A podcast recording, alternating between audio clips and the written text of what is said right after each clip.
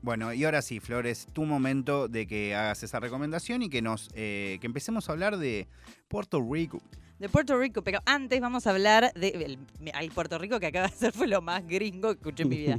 Eh, bueno, no, pero no vamos a hablar de Puerto Rico y eh, inspirando sí, a los bueno, justamente desde otro ángulo, quizás. Perdóname. No perdóname. No, el ángulo gringo vamos a agarrar. No vamos a agarrar ese ángulo.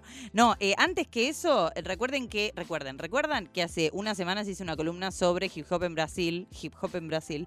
y em, justo que mencioné uno de los artistas, una de las cruz más míticas de Brasil, que es Racionais, salió en Netflix un documental de Racionais que yo no sabía que iba a suceder y de golpe estaba. Yo me quería morir. Eh, se llama Racionais das Ruas de, Sao Paulo Pro Mundo, que es un documental sobre la cruz, sobre el recorrido, sobre eh, la composición de su poesía, que es bien callejera, y sobre su laburo social y su compromiso político. Y realmente lo recomiendo. Es muy buen documental eh, y además está, o sea, está producido por Netflix, pero además a partir de que está producido por Netflix, Netflix me sorprendió también el ángulo que le pudieron dar, que está muy bueno y representa mucho a la crew que es Racionais, así que recomiendo, repito el nombre, Racionais das Ruas de Sao Paulo Pro Mundo. Así se llama el documental. Ya sé que ver hoy a la noche. Perfecto, después del programa. Hay que decirle a la gente. por supuesto. Hay que decirle a la gente que. no, no que lo voy a poner acá en la, en la compu mientras hablas vos. no para, corte el programa. Para que me pongo los auriculares en la compu. y vos dijiste eso y sonó algo del teléfono. Yo no voy a decir. La historia que acaba de compartir nuestra ah, compañera Milena, que está, trabajando como Capaz ya estabas poniendo mi recomendación, estaría siendo muy eficiente de todas formas. Eh, pero bueno, no, más allá de eso, de lo que vamos a hablar hoy es eh, de algo que sucede y sucedió y sucederá mucho más al norte, porque vamos a hablar de Puerto Rico, pero vamos a hablar específicamente de la relación entre Puerto Rico y Estados Unidos en términos musicales y culturales e industriales también, eh, en ese sentido. Em, pero me interesa que tengamos en cuenta que eh, es un, campo que sigue faltando que se explore. Entonces, vamos a hacer como un repasito. También voy a dejar varias recomendaciones hoy también sobre, porque siempre viste que me gusta recomendar cosas a mí. Eh, también voy a dejar muchas recomendaciones para seguir escarbando sobre lo que ya está hecho de, de estudios sobre relación, pero hay que entrar a la columna sabiendo eso. Falta mucha investigación periodística, historiográfica, eh, antropológica, un montón de cosas sobre este tema en particular, que es más que la relación que tienen eh, Puerto Rico y Estados Unidos en eh, que alguien vendría y me corregiría y me dice, me diría, Puerto Rico es Estados Unidos. Bueno, no, no es Estados Unidos, es un estado anexo en contra de un montón de gente y por supuesto que para mí no es Estados Unidos, sino Latinoamérica. Em, pero de todas formas digo, más que la relación entre Puerto Rico y Estados Unidos, lo que está bueno ver es eh, cómo se puede cambiar un poco el eje, porque en general, en el ámbito del hip hop, pero en todos los ámbitos, se habla mucho de eh, cómo la cultura estadounidense influenció un montón de culturas por obviamente cuestiones que tienen que ver con la implantación cultural, con el imperialismo, con un montón de cosas, cómo esa cultura influenció a, por ejemplo, para dar un ejemplo muy claro, toda Latinoamérica, ¿no? Desde el Caribe hasta el fin de nuestra Patagonia. Ahora bien, lo que estaría bueno pensar es quizás cómo Puerto Rico en este caso influenció a los Estados Unidos porque esa influencia es muchísima, es muy marcada, está por todos lados y a la vez se habla muy poco de esa influencia.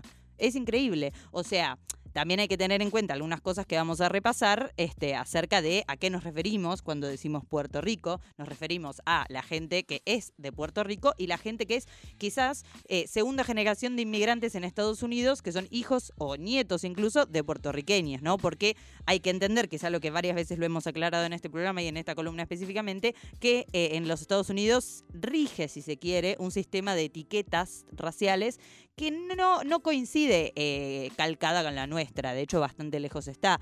Siempre doy el mismo ejemplo que es un poco una pavada, pero es el más evidente que puedo encontrar. En Friends, Joey es italiano dicen que él es italiano y él es nieto de italianos y él no habla italiano, nunca fue a Italia, no conoce nada de las tradiciones italianas, o sea, come pasta, ¿no? Digamos.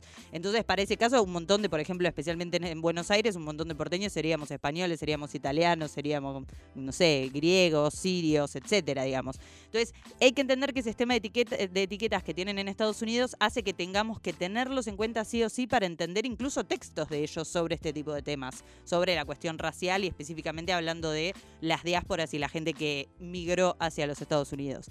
Em, por eso, por ejemplo, podemos decir que Big Pan es puertorriqueño, porque para ellos es puertorriqueño. En realidad nació en Nueva York, nació en el Bronx. Entonces, ese tipo de cuestiones hay que tenerlas en cuenta, especialmente hablando de Puerto Rico cuando es una nación, un país que lo es, eh, de la cual mucha gente eh, emigró para vivir en Estados Unidos, ¿no? Yo acá quiero ser eh, lo más honesto que puedo, intento serlo siempre, pero que recontra voy a reconocer mi ignorancia absoluta, absoluta, ¿eh?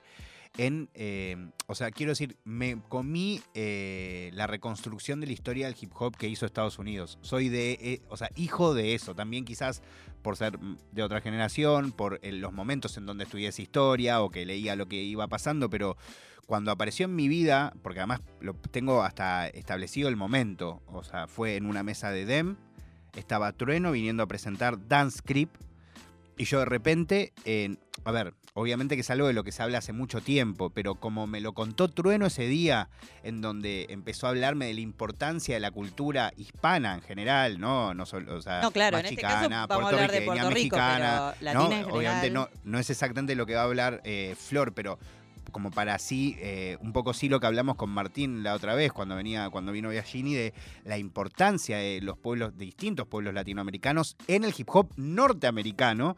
Eh, es algo lo que yo estaba, eso, o sea, me comí la otra historia por completo y cada vez, como en este caso vos, eh, o en ese caso Trueno, o Pedro Peligro, que también me ha, me ha contado. Que un line-up de gente muy zarpada de La verdad que me parece increíble, increíble que estemos reconstruyendo esa historia, increíble no haberlo sabido, increíble que hayan tenido ese nivel de, de importancia en cada uno de esos momentos históricos, de esos comienzos y que tantas personas como en mi caso, tan fanas del hip hop y, además eh, latino, no lo sepa, ¿entendés? Me parece algo increíble que esté sucediendo, que por suerte se está llegando a esa información. Déjame decirte de todas formas que no conozco a nadie que no sea hijo de eso que vos estás diciendo. O sea, realmente estamos en un, ahora mismo estamos en una década en la cual se está empezando a desenterrar eso, porque efectivamente estaba enterrado. Enterrado voluntariamente por, algunas, por algunos sectores, involuntariamente por otros, desconocido totalmente por incluso Latinoamérica, que ahora vamos a hablar un poquitito de eso, ¿no?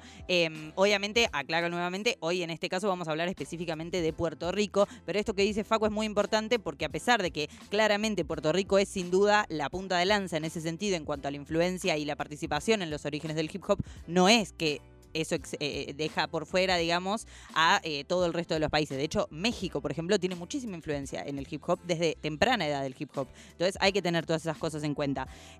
también algo muy importante para decir y que me, me, parece fundamental decirlo cada vez que se, hable, se abre un poco esta discusión, este debate, estas charlas, es que esto no quita en absoluto que la preponderancia del hip hop la tienen los afrodescendientes de Estados Unidos en los años 70. Eso no lo quita nada. Ahora, también ese es el tema, ¿no? Como que también yo creo que hay sectores que decididamente entierran lo latino, incluso en la música del día de hoy, por ejemplo.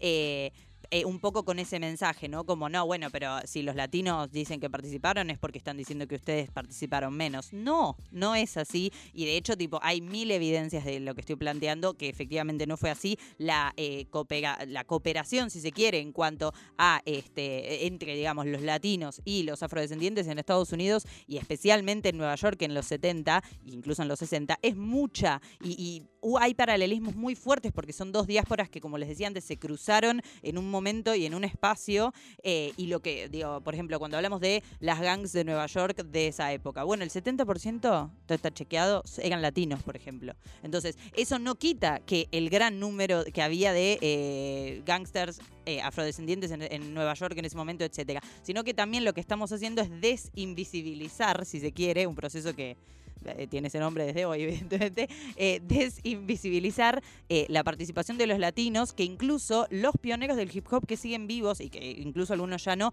lo han dicho y lo siguen diciendo. Codo a codo con los hermanos latinos fue que surgieron determinadas comunidades, determinados círculos. Obviamente no estamos hablando de la fiesta de, mm, del nacimiento del hip hop en Sedgwick Avenue, sino que estamos hablando de la época, ¿no? De todo lo que generó, del contexto social, político y cultural que generó el hip hop. Eh, incluso, e incluso resaltando con fuerte resaltador también la participación de los latinos en áreas como el graffiti y el break, clave.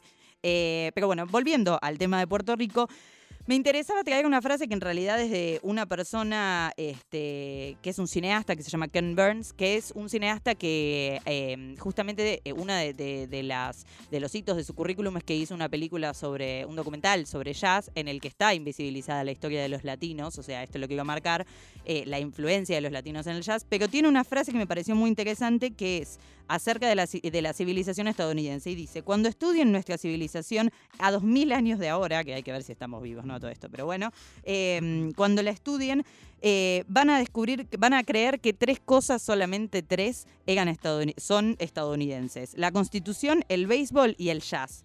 Y justamente son tres cosas hermosas que no son eh, cosas que han creado los estadounidenses. Esto lo dijo Ken Burns, que justamente es una persona que eh, no adrede seguramente, o quizás sí, pero no creo, ha dejado por fuera de su obra la participación de los latinos en algo tan clave como el jazz, por ejemplo, porque también ahí hay otra, otra discusión, los latinos en el origen del jazz. Es que, eh, o sea, el origen del jazz con los latinos involucrándose en ese origen un poco pasa al unísono. Exacto. de hecho, Em, hay géneros, como por ejemplo el bebop, eh, que es un género que está recontra influenciado por toda la comunidad latina eh, con la que se rodeaba Dizzy Gillespie particularmente, pero no es solo el único. O Tito Puente era una persona que estaba en los comienzos de todo ese esos arbores. De hecho, hay películas que se dedican a hablar de esto, ¿no? Pero digo, fue determinante para ese momento de creación de ese género en Estados Unidos. Tal cual. Y, Alto genio, por otro lado. Ni hablar. El gato Barbieri, por el gato Barbieri, un argentino.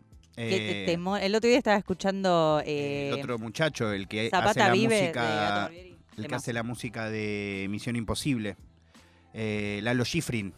Eh, gracias, Maxi. Lalo Schifrin, que también fue alguien muy importante en el comienzo de ese mismo escena de los 60 del jazz en Norteamérica. Tal cual. Esto que decimos tiene que ver justamente con cómo quería encarar un poco este lo que voy a desarrollar en este momento, este, porque hay que resaltar en principio el gran marco de la situación. Digamos, en el siglo XX la realidad es que Puerto Rico como influencia eh, determinó el paisaje musical de los Estados Unidos. Porque justamente estamos nombrando al jazz, pero podemos nombrar al, vivo, podemos nombrar al hip hop, podemos nombrar un montón de áreas en las que aportaron a, desde Puerto Rico, a eh, el desarrollo de estos géneros desde sus inicios e incluso posteriormente también, ¿por qué no? Ahora bien, también recordando lo que yo les mencionaba de las etiquetas, hay algo clave para entender acá, que es que para los estadounidenses hay un problema en cuanto a, cómo se dice, más que nada, tipo signo de pregunta, ¿verdad? ¿Cómo se dice esto? Bueno, ¿cómo decir decirle a una persona que es afrodescendiente y es eh, caribeña, por ejemplo. Porque para ellos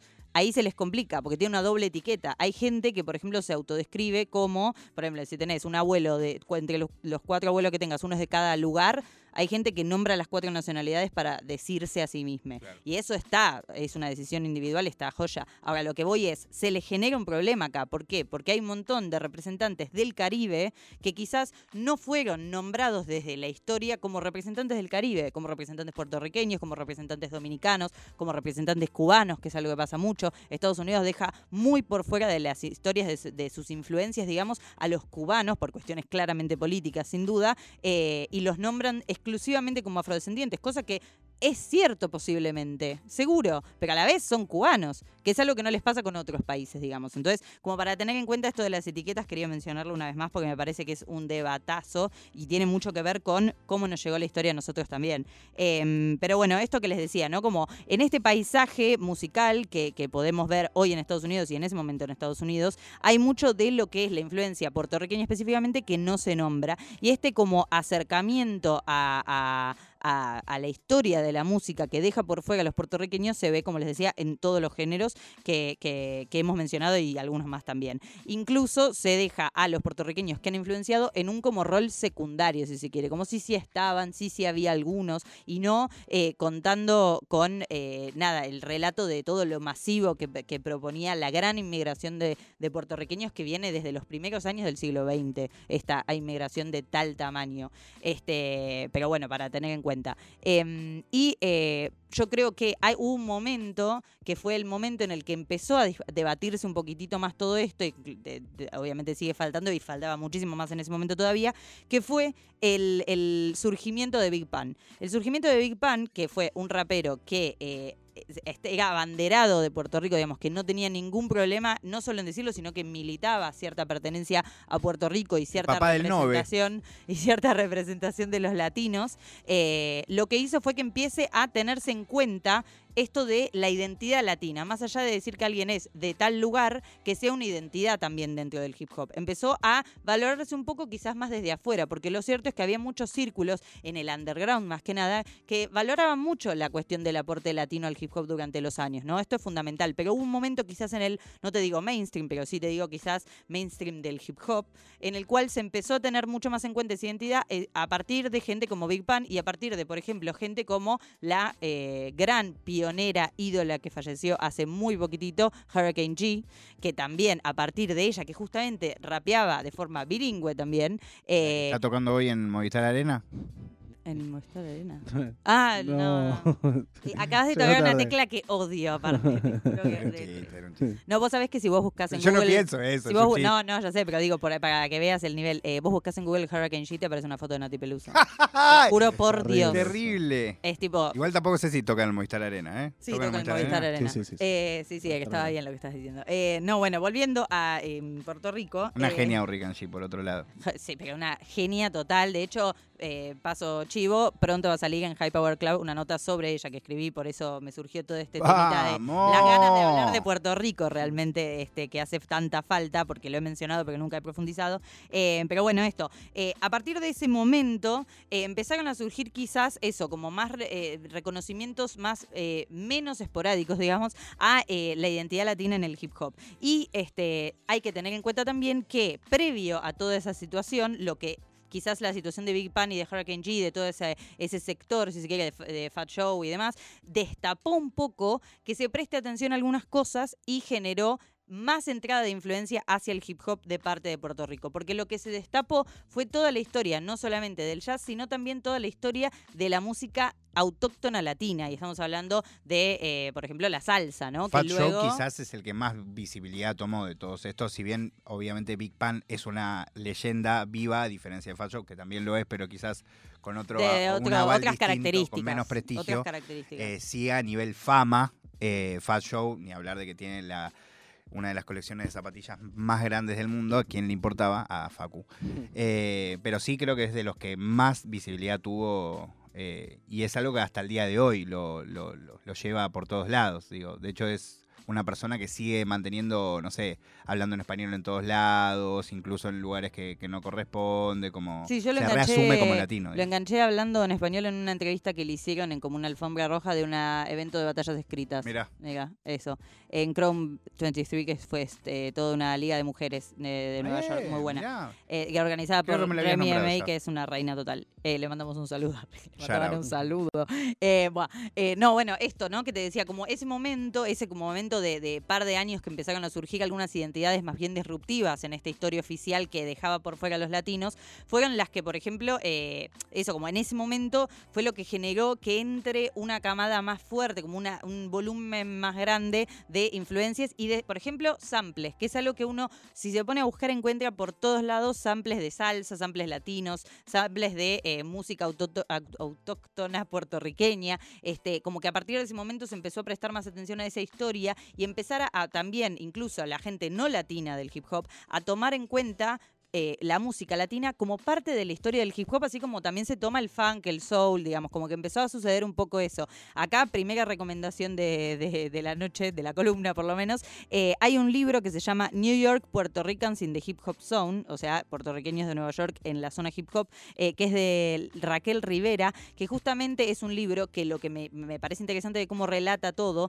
además de que fue la, la, base para la historia que se desarrolla también en términos históricos, me refiero en The Get Down, la serie de Netflix. Ah, Eh, además de eso, es un libro que plantea mucho esto, ¿no? Como los diferentes momentos en la historia que fueron los que empezaron a, a portazos, a patada en la puerta, mejor dicho, eh, a eh, dejar entrar también no solo mucha más influencia, sino también mucha más visibilidad hacia toda esa influencia que estaba llegando de parte de Puerto Rico. Aparte, teniendo en cuenta también que la sociedad estadounidense está llenísima de prejuicios, incluso hasta el día de hoy, en cuanto a eh, qué es Puerto Rico, qué representa Puerto Rico, quiénes son los puertorriqueños, porque a la vez Puerto Rico para muchos y para el sistema que, que- rige, si se quiere, Puerto Rico es parte de Estados Unidos, pero los puertorriqueños no son estadounidenses, digamos, como para tener en cuenta esa situación también. De hecho, algo acá yéndome del hip hop, pero lejos quizás, eh, el musical, em, ¿cómo se llama? Ah, West Side Story, eh, que está basado en migrantes puertorriqueños justamente en Estados Unidos. Es un- una película que eh, es de los 60, es una Bob película, Fosse. un musical que es de los 60, que se hizo una película en 2021 Fossi. Eh, que la película de 2021 corrigió algunas cositas, pero sigue teniendo casualmente las mismas tres cuestiones que me parecen lo que le sucede permanentemente a los Estados Unidos con la cultura puertorriqueña. Por un lado, en escena hay pocos latinos, cuando todos los que son, los personajes son todos latinos, eh, que es algo, digo que lo podemos ver en todos lados. El otro día enganché el capítulo de How I Met Your Mother, que hay un argentino que es Enrique Iglesias, que toda la estética es hawaiana, o sea, todo lo que hacen es siempre un desastre. Pero eh, aparte, en West Side Story, lo que pasa también es que en 2021 sigue pasando eso, sigue pasando que hay mucha confusión cultural. De golpe los puertorriqueños son representados casi como bailadores flamencos por momentos, como estadounidenses totales por otro. Y además está esta tercera cosa que es todo el, la- el cargamento de prejuicios que sigue estando, por más de que se hayan lavado un poquito la carita para el reboot que le metieron en 2021. Esto sigue pasando y por eso, como te decía, recién hoy en día en el hip hop estamos teniendo eh, cierto, eso, como sacarle la tierra a cuestiones históricas que son, fundament- son fundamentales para entender cómo fue el recorrido del hip hop. Incluso este, en, como curvas muy agudas que pegó el hip hop en momentos, los latinos estuvieron muy involucrados y eso es fundamental. Eh, así que recomiendo este libro de, mm, de Rivera, que recuerdo el nombre, que es New York, New York Puerto Ricans in the Hip Hop Zone. Pero bueno, para proseguir también este, esto, ¿no? Como abrió la puerta, ah, para que se vean más influencias este momento, para que entren más influencias, y también para este, esto que te decía de tomar en cuenta, por ejemplo, la historia de la salsa, eh, como, por ejemplo, historia de también las raíces previas al hip hop, ¿no? Que es algo que quizás hasta ese momento no se tomaba en cuenta. Em, por otro lado, también este, hay otros historiadores que eh, pretenden y lo hacen de, forma muy, muy piola también, eh, m- evidenciar realmente con datos fácticos la presencia de puertorriqueños en el jazz, como decíamos también, este, que eh, justamente es algo que me parece que hoy en día está quizás más aceptado, pero a la vez pensemos que eh, se habla de jazz, de Latin jazz, como si fuese algo externo al jazz que llegó después y que es como un anexo, cuando en realidad lo latino fue siempre parte central del desarrollo histórico del jazz, ¿no? Como eso es lo que sigue sucediendo, se termina como en el hip hop marginalizando, si se quiere, marginalizando en términos tipo real, literalmente, de correr al margen eh, las contribuciones de los latinos, como dejándolas como aparte, como por fuera, como si este, en este sector se aportó, en vez de tomarlas como lo que fueron, que son troncales para el desarrollo de un género, así como las contribuciones de otros, de, otro- de otros grupos, de otras comunidades, de otras eh, etnias, de otros pueblos. Este, pero bueno, como verán, de lo que hablo mucho en esta columna es de las diásporas que se superponen, porque justamente, ¿por qué esto que decía la frase que les dije al principio, ¿no? Como se recuerdan co- cosas estadounidenses que en realidad estadounidenses no son. Bueno, depende a qué nos referi- referimos con estadounidenses. Claro. Obviamente que para mí, y esto no, no hay ninguna duda, el hip hop esta- es eh, estadounidense. Acá obviamente no, no, no es que estoy diciendo que no, bajo ningún punto de vista. Lo que sí está bueno plantear es que hay ciertas cosas que es como lo mismo que pasa acá, por ejemplo, con el tango, que el tango es bien argentino, pero sin embargo es eh, hijo de la milonga, que es hijo del candombe, etcétera, todas las cosas que ya sabemos. Hay mucha raíz autóctona y hay mucha raíz afrodescendiente. Entonces, algo similar podemos hacer, como trazar cierto paralelismo con el tema del hip hop, mucho más evidente posiblemente por una cuestión de que es más conocida la historia en ese sentido, pero de todas formas pensar en eso, ¿no? Como en el hip hop lo que sucede al, al nacer el hip hop es que se cruzan diferentes este, diásporas, diferentes eh, personas llegadas de distintos lugares con sus culturas, con sus identidades, que terminan generando algo nuevo. Tantas veces hemos hablado de la reterritorialización del, hip hop. Bueno, justamente la reterritorialización de otras culturas fue lo que generó el hip hop en realidad también, ¿no? Entonces está bueno pensarlo de esa forma porque eh, la, realidad es que justamente el hip hop, que es un género tan híbrido, tan mestizo, tan este, con tantos ingredientes, tiene justamente como ingredientes fundamentales este, lo latino eh, que, tanto hemos hablado hoy, así como otro como lo afrodescendiente, que es básicamente lo, el lienzo donde todo se, deposita también. Este, recordemos aparte que justamente estamos hablando ya en los 70, en el nacimiento del hip hop, de la segunda generación de la mayor parte de los inmigrantes puertorriqueños a Estados Unidos, que la mayor este, corriente migratoria se dio en los 40 y los 50, entonces ya estamos hablando de los hijos de esos migrantes. Este, y em, justamente de, eso es de lo que falta un poco hablar también, ¿no? Como de esa,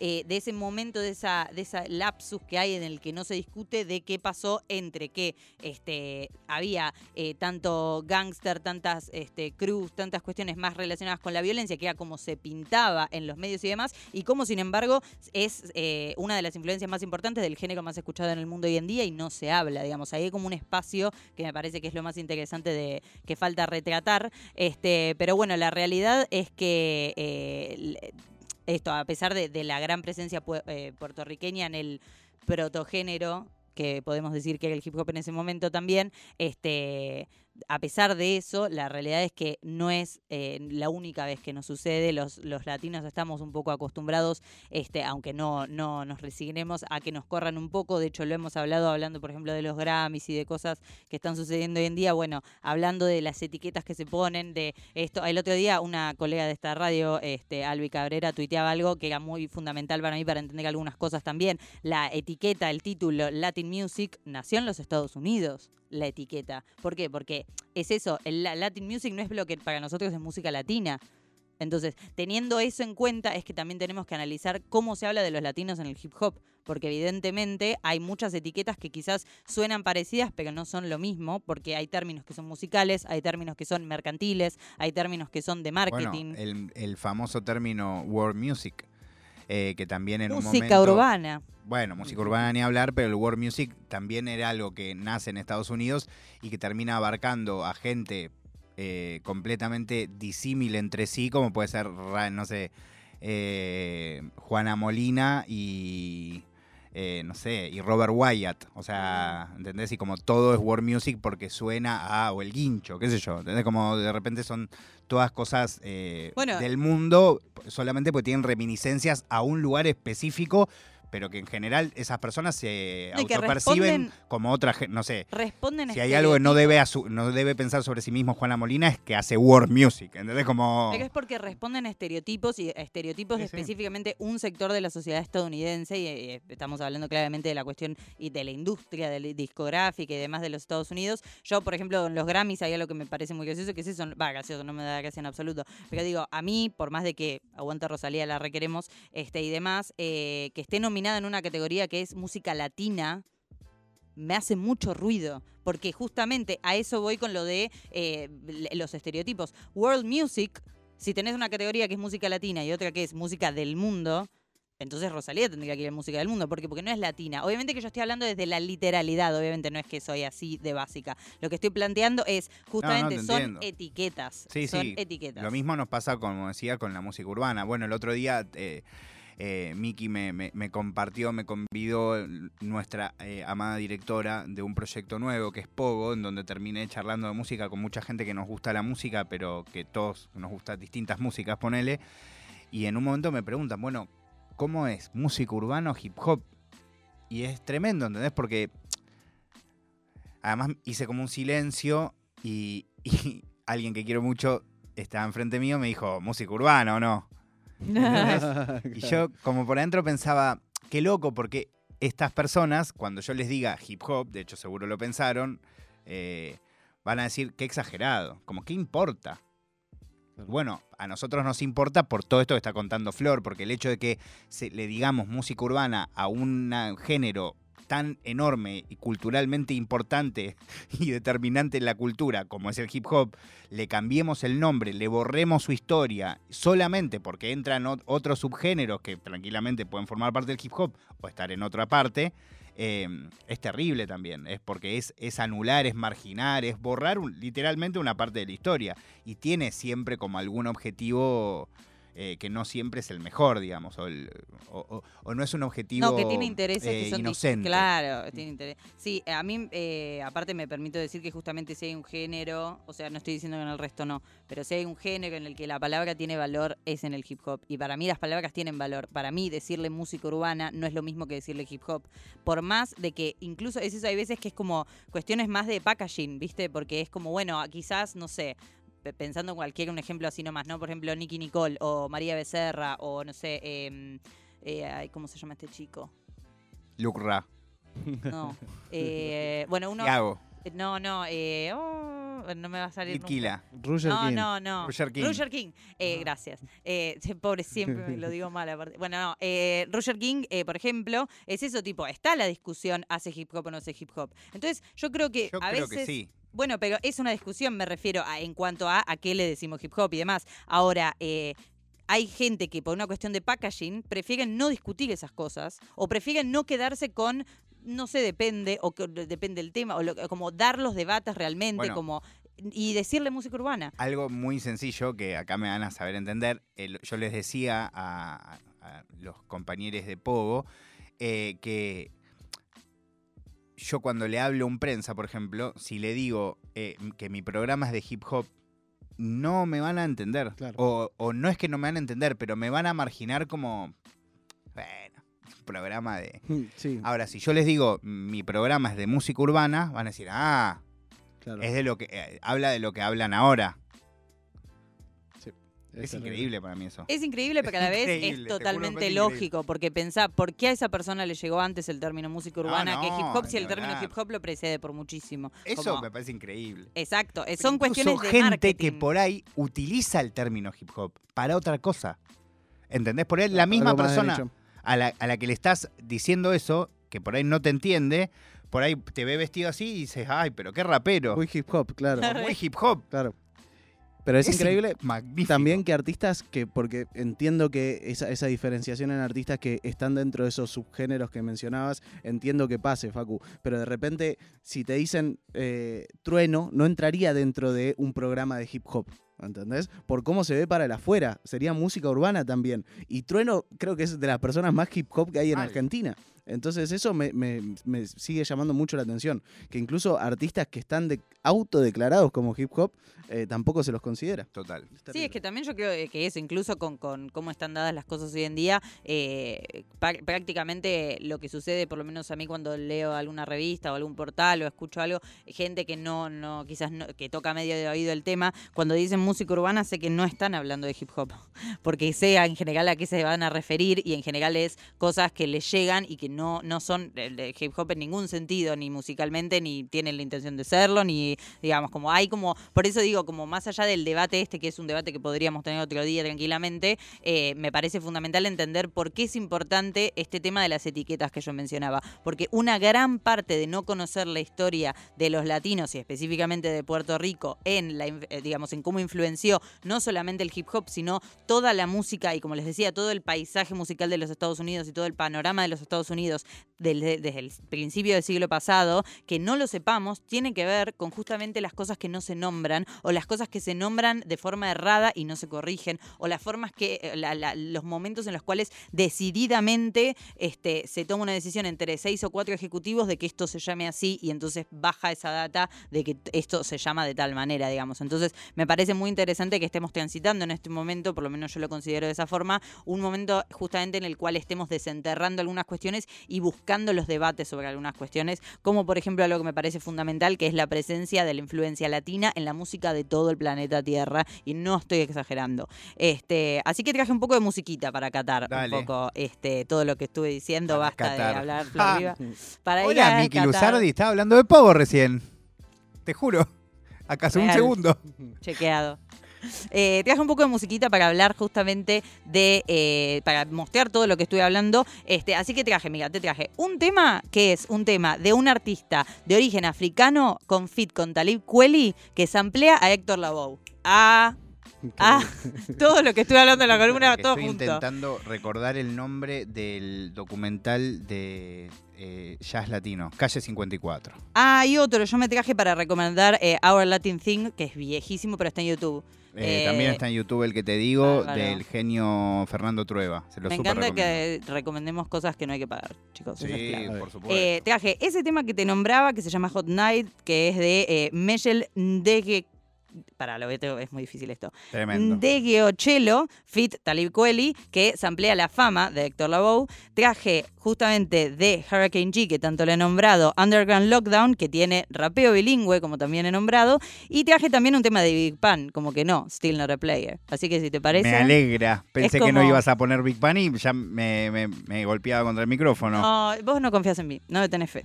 Claro que confío en vos, Flor, por eso estás acá. Bueno, eh, traje estos tres temas para condensar todo lo que estuve hablando la, última hora, ya ni sé. Entonces vayamos a descubrir un poco de este Latin rap. no había entendido nada. Había alguna hora hablado de Una cosa tenía que entender. No, no. Vamos a escuchar eh, hip hop como corresponde y seguimos con lo que queda del programa hasta las 0 horas en Nirvana Verbal. I'm not a member of the Communist Party anymore, but I still consider myself very much a socialist. So we'll get to that later. Let's go. One of the reasons why the war in Vietnam was able to happen as long as it did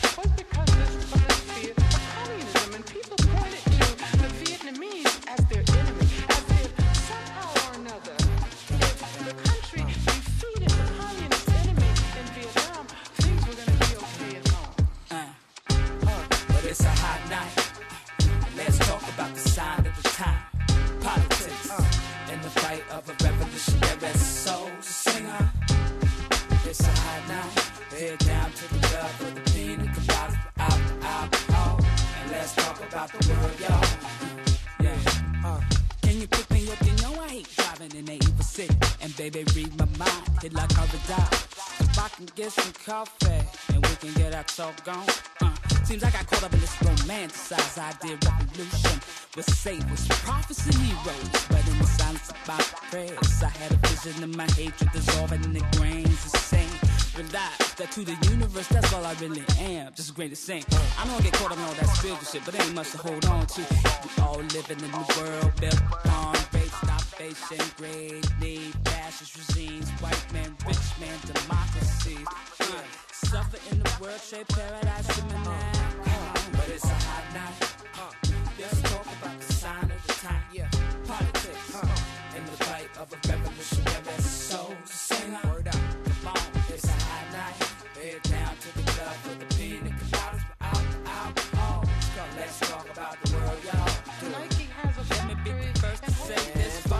First bitch ever asked me to buy her some dumb shit. Come on, niggas be fighting for Jordans they can't afford, bought in the store, costing more than a hundred. Yeah, capitalism got them trapped in a vision that tell lies. They watch way more than a sunset. Uh, I feed my babies with music. I tell the truth with now I'm a target and they market they data. Some of my bitch. It's a urgent emergency, courtesy of the counter insurgency trying to murder me.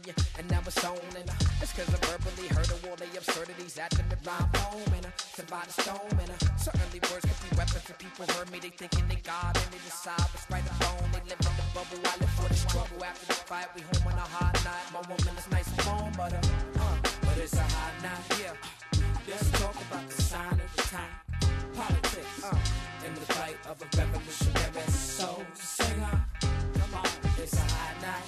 Head down to the club for the pina coladas. Out, out, out. Let's talk about the world, y'all. Let's do it. Come on. Uh, join the party. Fists in the air. Everybody for the.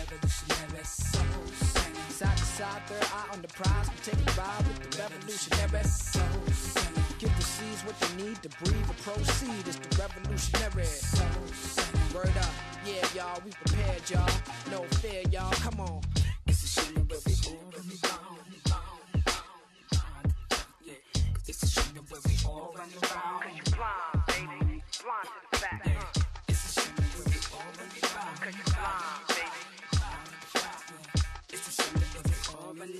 cause you blind, baby. Blind to the facts of who you are. Yeah, but it's a hot night. Uh, let's talk about the sign of the time.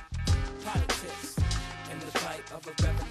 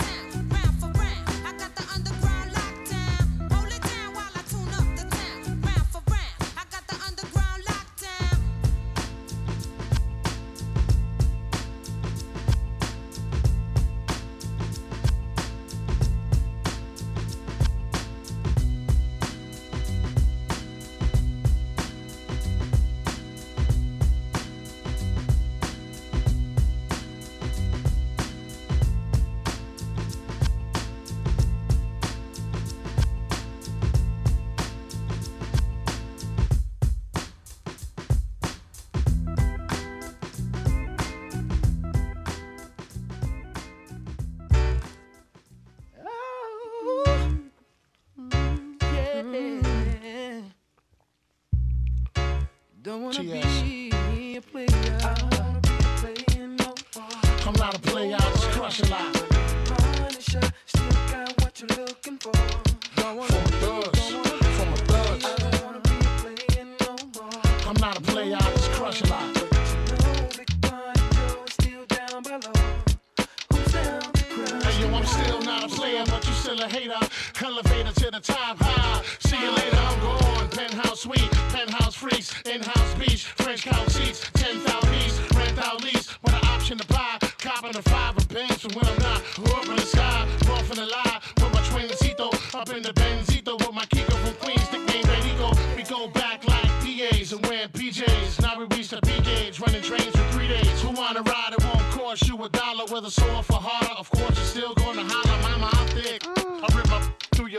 Sick. You couldn't measure my with six rulers. Hold up.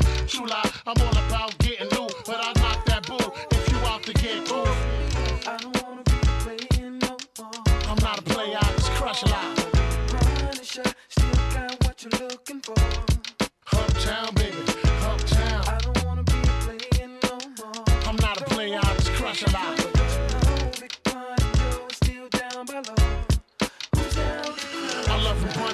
Buchanan to Blackburn, but last I don't discriminate. I regulate every shade of that. Long as you show class and pass my test. Fat breasts, highly intelligent bachelorettes. That's the best, I won't settle for less. I want to get a brunette with unforgettable sex. Now lay your head on my chest and feel my heartbeat. We can park the Jeep, pump more deep and just spark the leaf. It's hard to creep since I found Joe. Every pretty round brown wanna go down oh, low. Put this boogie down professional. I'ma let you know once I put